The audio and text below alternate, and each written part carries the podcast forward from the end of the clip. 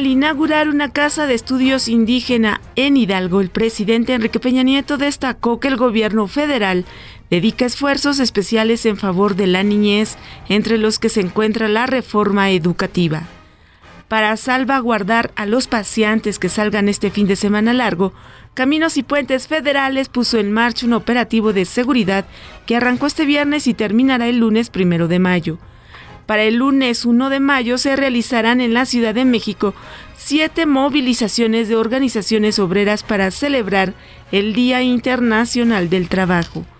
Corea del Norte disparó un misil balístico que no abandonó el territorio del país, señaló el Comando del Pacífico del Ejército de Estados Unidos.